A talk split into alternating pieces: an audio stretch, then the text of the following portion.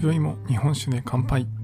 福岡から杉玉がお送りしております。酒林ラジオの時間がやってまいりました。皆さんいかがお過ごしでしょうか。ちょっとね最近オープニング変えてみてるんですが全然言い慣れなくてですねめちゃめちゃ噛んでます、えー、何度か問い直してるんですが、えー、皆さんのですね、えー、お耳に聞きやすいこう聞き心地の良い番組にしていきたいなと思っております。まあちょっとですねいろいろパターン変わってるなと思ってる方もいらっしゃるかと思いますが、是非ですね、お付き合いいただければと思います。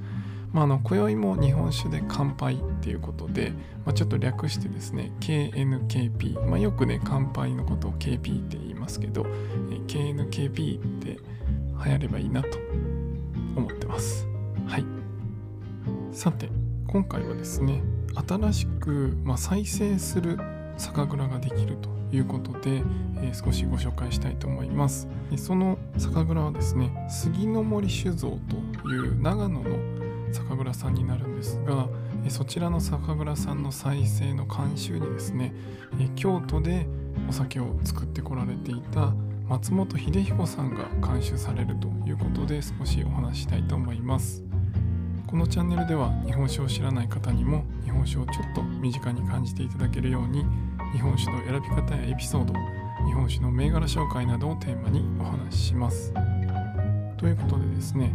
あの松本秀彦さんってまずどなたですかということでご存知の方も多いかなと思うんですが日本酒好きな方はですねご存知の方多いんじゃないかなと思うんですけど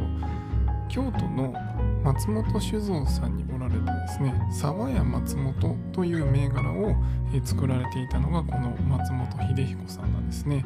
昨年の12月の末にですね、まあ、ちょっといろいろその酒蔵の方で事情があってですね、えその松本酒造を出るということでそこからあとはですね今年に入ってからは武者修行ということで、え滋賀県の七本槍ですとか、え熊本の花の花福岡の田中65といった、まあ、いろんな蔵を巡ってですね、まあ、酒造りをもう一度一から勉強し直すというかもう一度酒造りに向き合うということで武者修行シリーズと言って、まあ、その酒蔵さんとコラボした商品っていうのはこう出されていました。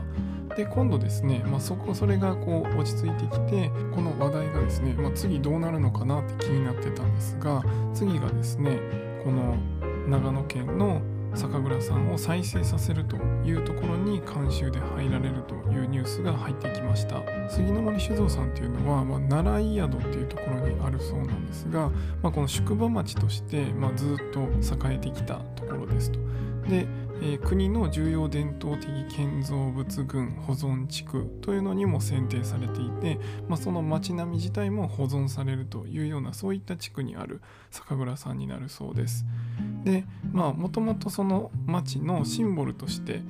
このお酒っていうのを作られている杉の森酒造さんがあったそうなんですが、ま、2012年にえ一旦その醸造の歴史に幕を閉じてですね休眠期間に入っていたそうですで今回ですねこのえ倉本さんを休眠からもう一度再生させて再び日本酒を作るというプロジェクトを立ち上げられるそうです。でですね、まあ、ここの、まあ、まず、えー、監修に入られてるのがその沢山松本を作っていた松本秀彦さん。そして、えー、そこで杜氏をされていた入江さんという方が、えー、日本酒を作られるということでまずそこがですね本当に沢山松本ってめちゃくちゃ美味しい日本酒なんですよね。まあ、あの伏見のですね本当に柔らかい軟水で作られた柔らかいんですけど、まあ、芯は軸はしっかりしていてでもキレのいいようなそういった本当に美味しい日本酒を作られてたんですが、まあ、そのタッグでですねまた日本酒を作られるということで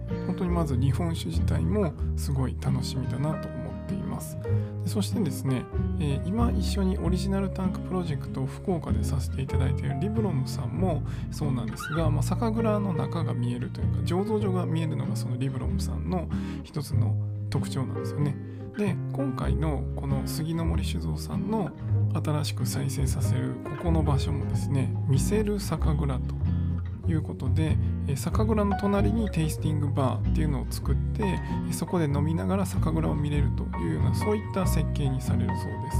でその周りにですね宿泊施設だったりレストランだったり、まあ、今言ったそのテイスティングバー飲めるところですね。っていうところもある、まあ、複合施設として、酒蔵が復活するということでただお酒を作るために、えー、もう一度再生するんじゃなくてそれをまあ一つの商業施設として、まあ、観光スポットとして復活させるということで、まあ、本当にねこう飲みながらその現場を見るって全然やっぱ普通に飲むのとねまた一味違うんですよね。なのでこのやっぱり取り組みっていうのはすごい楽しそうだなと思って、えー、ースを今回取り上げさせてもらいました。あの以前ですねこの収録配信でもご紹介したことがあるんですが、え、佐賀県の鍋島という銘柄を作っている福千代酒造さんもその鍋島の作ってるその酒蔵の周りにですねそういった宿泊施設とかレストランを作ってそちらの方は本当にもう限定で、えー、1日1組しか泊まれないとか、えー、レストランも入れる人数が限定されていて、まあ、その代わり酒蔵見学とかそういったものを作れると。まあその同じなんですけどね。その酒蔵の横にレストランを作ったり、えー、宿場を作ったりっていうことで、まあ、宿を作ったりっていうことでそのお酒を中心にして一つのコミュニティというか、えー、施設を作ってしまうっていうコンセプトとしては一緒なんですが、まあ、本当に特別な少数だけの人に楽しんでもらうっていうスペースにするのか、まあ、今回はもう少しカジュアルなんじゃないかなと思うんですが、まあ、その酒蔵を中心にして、その飲んでもらうとか宿泊していろいろ楽しんでもらうっていうそういったこうスペースにするっていうのが今回面白いなと思った点です。まあ、今後もですねこういった取り組みってちょっとずつ増えていくんじゃないかなと思ってます。まあ、特に地方とかですねこう地域を活性化していくっていう上で、まあ、農業と酒蔵のつながりそして酒蔵と僕たち消費者とのつながりっていうことで、まあ、その地域にそういった場所を作るっていうのは今後増えていきそうな気がしているのでまたこういったスポットができた情報があれば皆さんにお伝えしたいなと思います本当にねもうお酒もその場所もすごい楽しみなところなので、まあ、ちょっと長野県福岡から少し遠いんですけど、まあ、ぜひですね行ってみたいスポットの一つと思っておりますのでぜひお近くの方はですねできたら行ってみてください。では今回は以上にしたいと思います。今宵も日本酒で乾杯。お相手は酒林ラジオパーソナリティ杉玉がお送りしました。また次回の配信でお会いしましょう。良い夜をお過ごしください